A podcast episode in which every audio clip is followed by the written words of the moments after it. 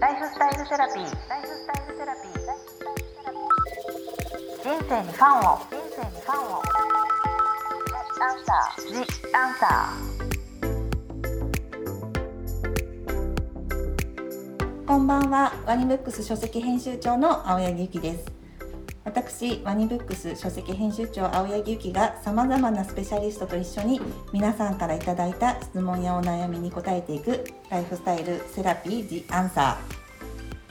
今回のゲストは発売後すぐ増刷し、メディアからも話題沸騰中の新刊平凡な主婦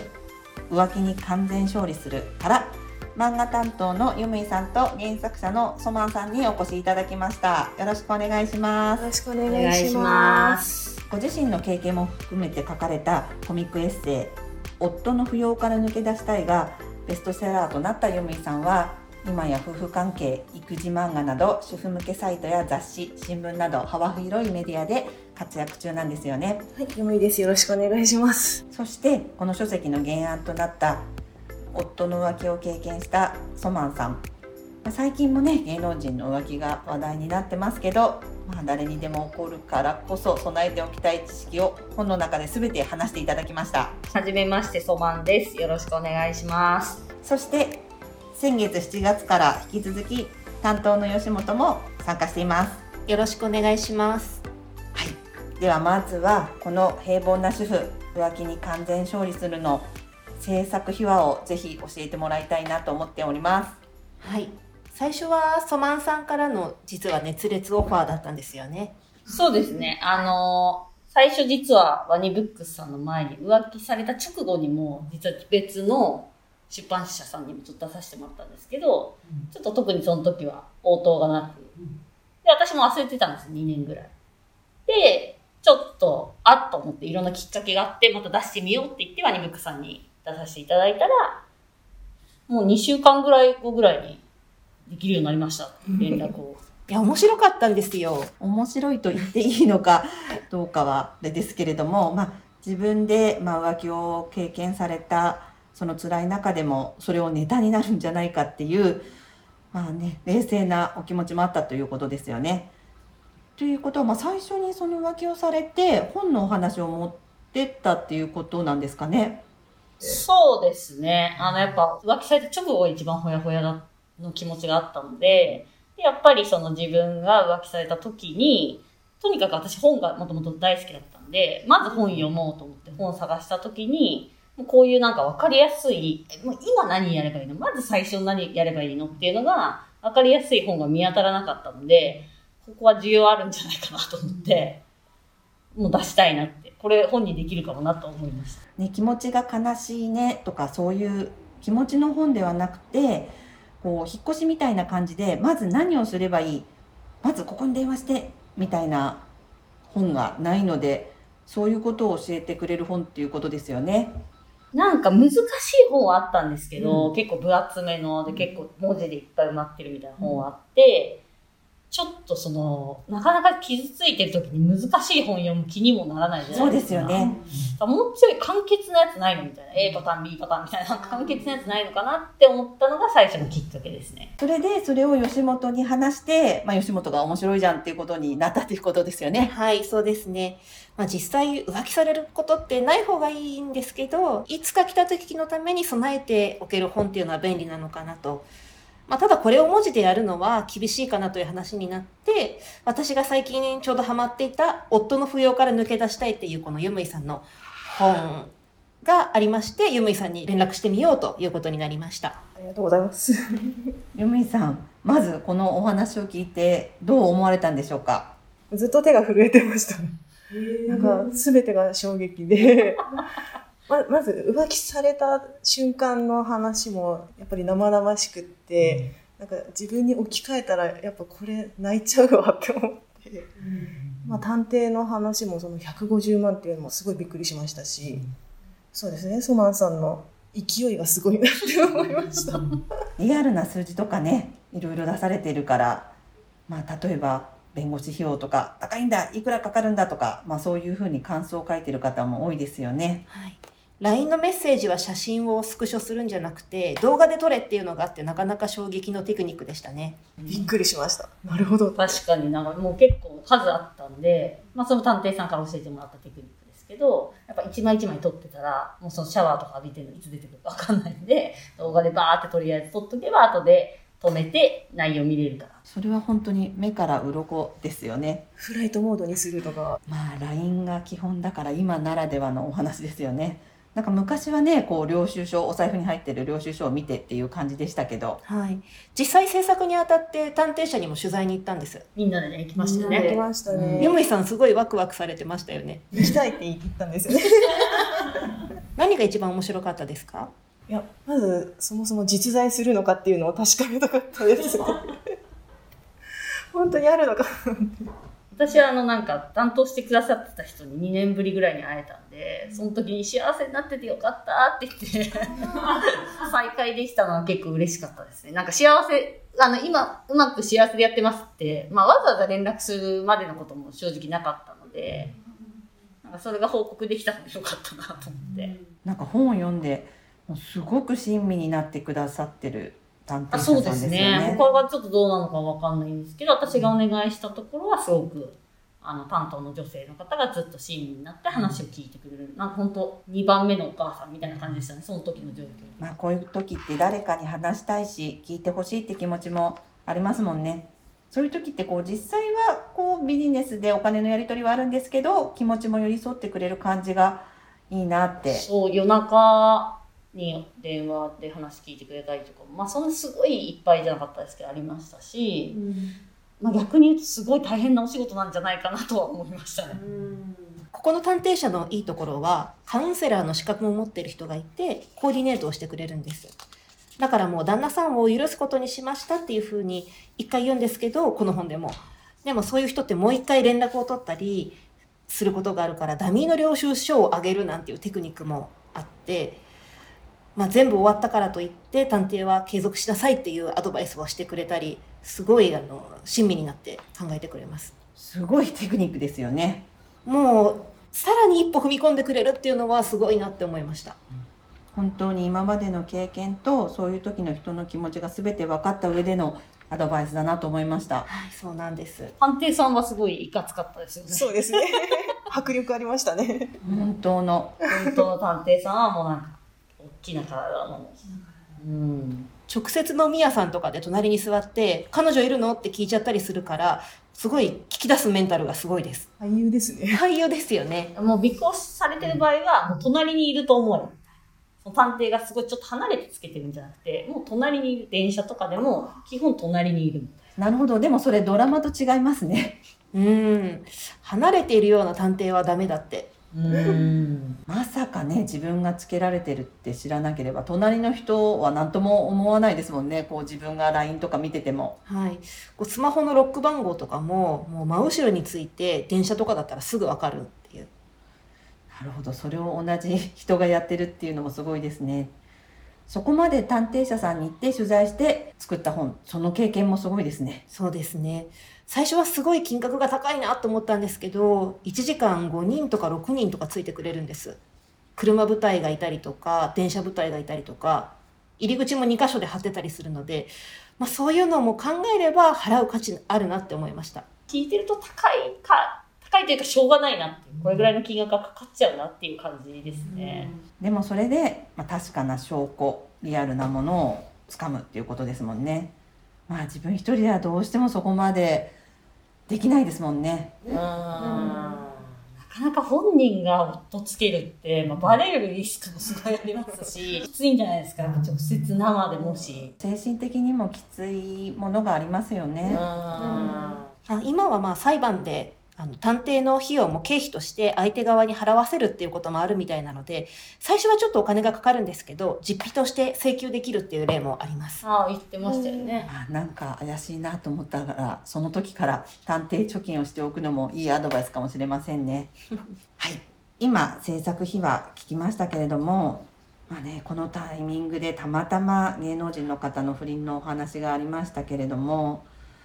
まあ、昔あの私も10年前15年ぐらい前の本をリバイバルで最近作ったんですけどその時に書いてあったお話はもう幸せな結婚ばかりのニュースが多くて、まあ、自分が参っちゃうみたいな話があったんですけど、まあ、今は逆に幸せな結婚というよりはなんか不倫をどうしたっていう話の方が多いので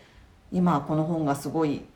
時代が求めてるのかなと思いました。まさに幸せなニュースよりもネガティブなニュースみたいな方が多いですよね。なんだろう、できるようになる、なんかそういう LINE とかもそうだし、スマホの登場とか、やっぱそういうのでちょっとやりやすくなってるっていうのもあるのかもしれないですね。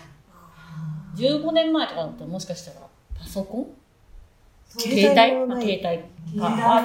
うん。確かに LINE を交換しようってすごいライトに始まるじゃないですか。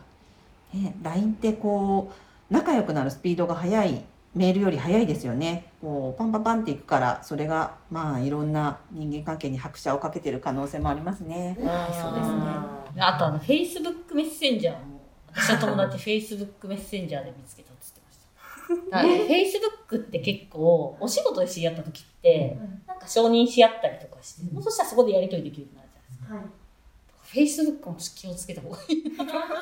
うっかり前の彼氏が出てきたりしますよね。うん、ありますしね。で、結構そこですぐ連絡取れちゃうじゃないですか。あ電話番号とか入ってると出てきちゃいますよね。うん、出てきちゃいます、ね。そうですねそういうのもありつつ先ほど芸能人の話題になりましたけれどもなんかそのお話の中でなんか二極化どちらがいいのかっていうお話があって直接的な瞬時の浮気と長い恋愛的な浮気どっちがいいかっていう今ネットではいろんな論争になってますよね。うん一人の女性と長く付き合ってる方が良かったのか、まあいろんな女性と遊びだって分かる方がマシなのか。皆さんどっち派ですか？いや、私もユーミンさんの意見聞きたい。私も聞きたい。長いのはもうちょっとないですね。でもその瞬時にたくさんの人とっていうのはちょっと別の問題じゃないのって思いますね。あのだからあの方が離婚をしないで支えるって言ったのもまあいい選択じゃないかなとは思いますね。確かに人間性的なことは一人の人っていう方がいいんですけれども、ね、妻は辛いけどきちんとお付き合いしてる相手を大事にしてるのはまあいいとして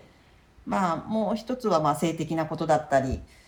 うんだからどっちを自分としては許せるかって感じですよね。そうですね。まあ一人の人の方が罪が重い感じがするっていうのはありますよね。そうですね。不倫としてのダメージは大きいですよねその人の存在感というか。結構ショックですよね。じゃあそっちの方が離婚する可能性は高いんですかね？まあ内容次第じゃないですか。ソマンさんのご意見は？いやー、私はでも、うーんと、なんかそれこそ、ちょっと本にも出てくるんですけど、女友達から、えっ、と、旦那さんが10人と浮気してるみたいな話聞いて、でも別に全部多分遊びなんですよ。で、な誰とも長くもないし、まあ、だからといって別にすごい存在にとかっていうことでもないと思うんですよ。本当にライトの遊びみたいな感じで言ってて、なんかそれは、慰謝料も一人ずつ、まあ、50万でも取ったら結構な金額になるし、なんかその、多めに換算すればそうですね。弁護士さんにもね、じゃあちょっとグロスでお願いしますと交渉もできそうじゃないですか。もう全部一緒だろうし、やることは。それはそれで、どうなんですかね。ちょっとね、あの、なんか話題になった芸能人の方の内容があまりにもだったから、あそこまで行き過ぎちゃうと、ちょっと人間性とかなるかもしれないですけど、私はなんかその中間ぐらいが一番いいんじゃないかなと思いますよね。はい。あそこまでじゃなくて、もうちょっと普通に接してはいるんだけど、でも複数いる方が、確か一人の人とがっつりっていうよりはそっちの方が、2、3人とライトにやってもらった方がいいかもしれない。選ぶなら、選ぶなら。うん主婦の人たちはみんなやっぱり一人っていうのはかなりきついものがありますね。うん一人と長いとかはちょっとね、きついかもしれない。浮気じゃないんですもんね。それは浮ついてない本気っていう、まあ盛り上がったところで、ここでそろそろ皆さんからいただいたお二人への質問にお答えしていきたいと思います。では吉本さんお願いします。はい、えー質問1、30代専業主婦です。小学生、高学年の子供がいます。夫婦仲は決してよくありませんでしたが、子供もいるし、不満がありながらも日々過ごしていました。一昨年、夫に8年付き合っている女性がいることが分かりました。それからは怒りと苦悩の日々です。離婚したいけれど子供の性が変わること、これから仕事をつけるのかも心配で離婚に踏み切れません。吸ったもんでありましたが、夫はその女性とは別れました。信頼ゼロの毎日ですが、またもや日常です。取り留めもありませんが、このポッドキャストを知り応募してみました。何かアドバイスがあればお願いします。一途に8年もの。長いですね。うちの長男が8歳なんですけど、もう人生丸ごと浮気してますね。どこで気づかれたっていう感じもありますけれども一昨年で8年だったんですよねはい。で、きっとこの現在まで吸ったもんだったけれども、男性はその女性と縁が切れた。まあ、8年も付き合っていたから信頼はゼロ。なかなか行動にも移せない自分のストレスだけある状況の毎日ということだと思うんですがどうでしょう、まあ、最初の質問からはい。ソマンさんどうですか？私は、まあなんかこの最初のもう文章のあたりで、そもそも旦那さんのことは、まあそもそも別に好きじゃないんだろうなっていう。浮気してようがしてなかろうが。あんまりその、夫婦仲決してよくありませんでしたらっていうのも書いてますし、まあ、であれば、まあもちろん今すぐ離婚っていうのは難しいと思うんですけど、まあ、まずはやっぱその多分お仕事、仕事、これから仕事に就けるかの心配でっていうのがあるっていうのはすごい私もわかるんで、私も実際自分が浮気された時って、まあパートみたいな仕事しかしてなかったので、ただまあ私はその、なんだろうな、一応その前までは仕事してたから、まあこっから仕事するっていうのは別にそこまで、あの、間が空いてたわけじゃなかったので、まあできるなって思ってたんですけど、やっぱりこうやって長く専業主婦をやってると、もちろんそれが不安だっていう気持ちもすごいわかるんですが、まあ離婚するしないは一回置いといて、例えば資格を取ってみるとか、確かにそのこのブランクがあるとなかなか今就職難しいかもしれないんですけど、何か資格を取ってみるとか、なんか、またそうやって、じゃあ資格を取って何か仕事に就いた時にまた見える景色全然変わってくると思うんで、そのチャレンジは絶対そのモヤモヤした気持ちを抱えて過ごしてるぐらいだったら、やってみた方がいいんじゃないかなと思いますね。もちろん今正社員っていう働き方だけじゃなくて例えば、まあ、この方全然わかんないですけど例えば料理がすごく得意とか手芸がすごく得意とかフラワーアレンジメントが趣味ですごく上手にできるとかあったら、まあ、別に自宅でサクッと友達集めて最初は1人2000円とか取って教えるとかやっていくうちにだんだん大きくなってとかっていうパターンも結構あるじゃないですか。なんかそういうその自分がそんなにしんどくなくって楽しく続けられるようなそういう仕事とかもなくはないと思うんで、そのなんかどっかで正社員で採用してもらうっていうのじゃなくても、まあじゃあ今もし専業主婦で0円だったとしても、月にじゃあ5万稼げる、10万稼げる、15万稼げるってなってったら、なんか変わる気がするので、もやもやしてるんだったらぜひチャレンジをお勧めします。何か仕事のきっかけ作りみたいなことですよねまあ旦那はもうほっといていいんじゃないですか。確かに。もう今はもう空気のようにいればいいってことですまあ、よね好きじゃないんだったら別に信頼関係取り戻す必要もないと思うので、そもそもこの方が旦那さんのことを本当シンプルに考えた時に浮気されたされてない考えた時に、いるっていう。60、70までこの人と一緒にいたいのっていうのをシンプルに考えてもらって、まあ別にどっちでもいいや、なのか、まあいらないなのか、多分どっちかだと思うんですけど、であればなんかチャレンジ、どんどんね、明日はもっと年取ってくんで、ぜひチャレンジしてもらった方がいいんじゃないかなと思いますけどね。まあまだ彼のことは好きですがとかそういう言葉はこの文章からはないですもんね。子供のことと自分の人生にどうしようという感じが伺えます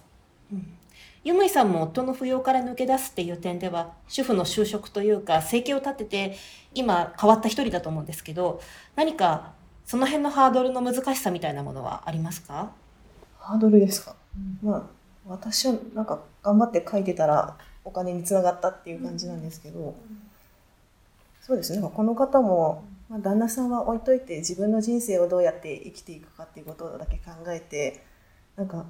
別れたいけど別れられないっていうのと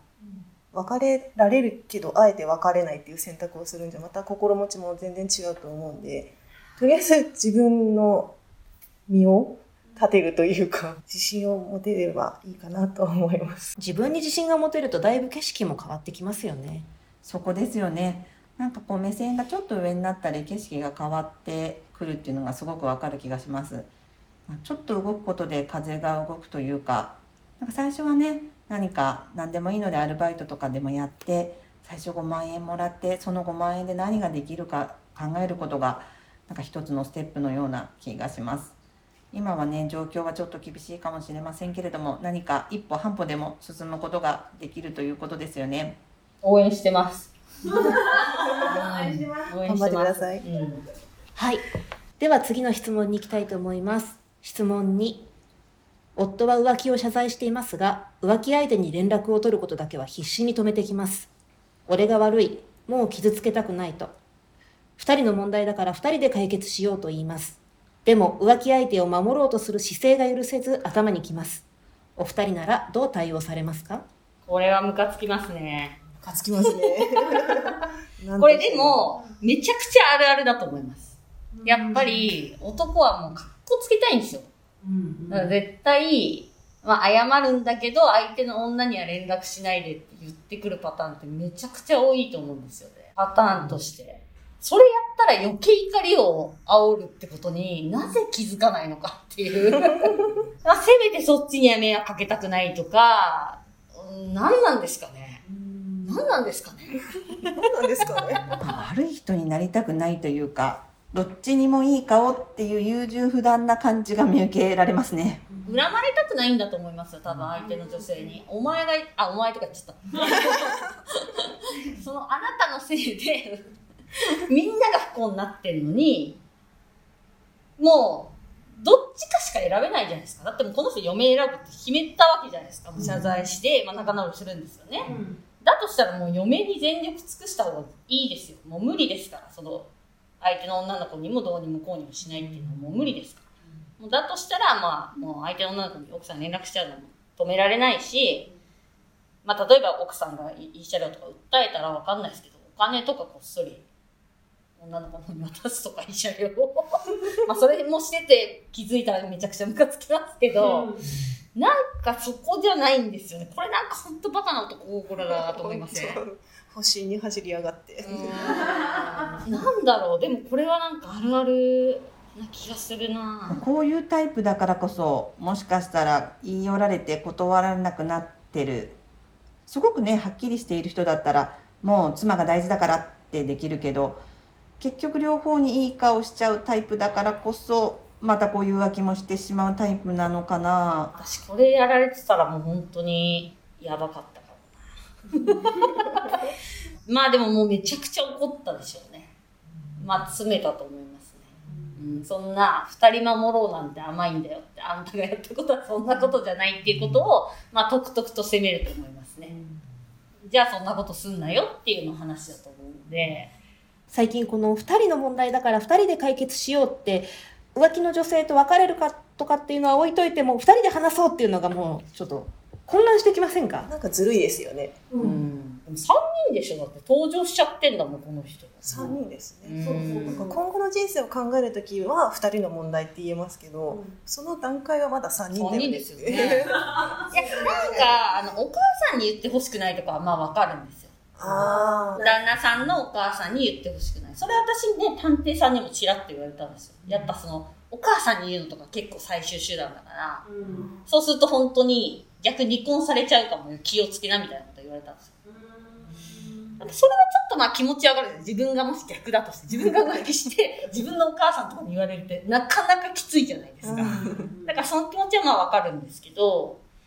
女はいいでしょ。そう当事者集まっていたら3人集まるでしょうっていうことですよねそうですねまあだから何に怯えてるんですかね。なんかバーッとか言われるのが嫌だとかそういうことなんですかね。それだったら例えばじゃあ冷静になるから3人で一回会おうよとか、何がこの男性が嫌なんですかね。なんか奥さんがブワーって相手に怒るって思ってるんですかね。修羅場が嫌なのかな。そこはもしかしたら説得の余地あるかもしれないです。すごい冷静な自分を見せて、本当別に冷静に一回3人で話し合おうみたいな。で話し合った後に慰謝料は請求するっていうでも本当この浮気相手を守ろうとこの後に及んでしてるって姿勢がこっちがその怒りをすごい煽ってるっていうことだけはすごい伝えた方がいいかもしれない。そうですねそこですね肝はそこに一番腹が立つというかそう、いや本当にそうですね。今そんなことしてる場合じゃないだろうっていう。嫁選ぶって決めたんだったら嫁に注力すべきなんで、中途半端なことしてる場合じゃないんですよね。二頭もないと得ずみたいな。そこを粘ろうとするなっていう感じですね。そうですね。まあ、れれもし結構感情的に話しちゃってるんだったら、そこにもしかしたら怯えてるかもしれないんで、冷静に話した方がいいかもしれない。こうこうこういう理由であなたがそういう態度を取ると私はとても傷つくし、不安になりますみたいな。で、別にもうバーっていきなり言うつもりはないんで、ただちょっとわかんない。な何のために相手の女性と会いたいのかよくわかんないんですけど、こうこうこういうはお話をしたいんで、冷静になってお会いしたいんですけど、連絡取りたいんですけどっていうのを、もう冷静に話す。そうですね旦那さんにメールとかで冷静に伝えた方がいいかもしれませんねあれかもしんないですね。同じ職場とかなのかもしんないですね。あとかだとちょっと嫌かもしんないですね。例えば、夫が後輩の女の子とかと浮気してて、で後輩の女の子に奥さんが行っちゃうと、まあ、この子が言いふらす可能性はありますよね。社内で。でも奥さんとしては一回会っても二度と会いませんっていうこう示談書を作り取りたいという気持ちはあるんでしょうね同じ会社の人だったら余計持ちますねうーん。は同じ会社とかだとなかなかややこしいですよね。どういう状況なんだろうな。うん第三者に行ってもらうとか、まあ、何か会いたい理由があるわけですよね多分。うん、やっぱりそれだけ旦那さんが浮気相手を守ろうっていう姿勢が見えれば見えるほど妻も向きになる。だからなんで守りたいのかっていうことを教えてほしいっていう感じですね。うん。会社の立場がどうしても悪くなっちゃいそうとか、まあそういうのだったらちょっと交渉の余地あるかもしれないんですけど、全然関係ない女の子だったら別にいいんじゃない？お二人は勝手に会いに行くこととかはしませんか？とかもしも会いに行けるチャンスがあったら強行突破で行っちゃったりとかそういうことはあったんでしょうか？一人で行ったら刺しちゃうかもしれない。ぬぬいさん全然刺しそうもない。やりかねないですよ。スッて刺す感じですそこに行っちゃうっていう行動をしている時点で相当か頭に入れて入ってますよ。でも浮気相手と会う時のセオリーは、不意打ちで行けっていうのが法則ですよね。本の中にも書いてありますけどね。やっぱ向こうが準備しちゃうといろいろあれなんで、あの会社で待ち伏せするとか、そういうのが一番いいっていうのは探偵さんはおっしゃってましたね。多分真実を聞きたいっていうのもあるんじゃないですか。旦那さんからだけの言葉では真実かどうかわからないから、女の子側からもどういう経緯があったのかっていうのを聞きたいっていう。まあもう直接会いに行って全てをつまびらかにして、それで今後の人生を考えていくっていう点では、会うっていうのは必要な選択肢かなとは思います。まあただ全てにおいて冷静に行った方がいいってことはありますよね言っちゃえばいいんじゃないですか？うん、冷静に。まあ冷静にね向こうも来られるとちゃんと対応してくれる可能性も高いかなと思いますけどあの、用意しておかなきゃいけないもの本に載ってるんで、ぜひ。その極意が載ってるんで。はい。はい読んでいただければと思います今週はね最初から白熱しましたけれどもまた次回配信される「The Answer」では引き続き皆さんから寄せられたご質問についてお答えさせていただければと思いますここまでのお相手は青柳ゆきと吉本美里とゆむいとソマンでした。ありがとうございましありがとうございましたた。ライフスタイルセラピー。ジ・アンサー。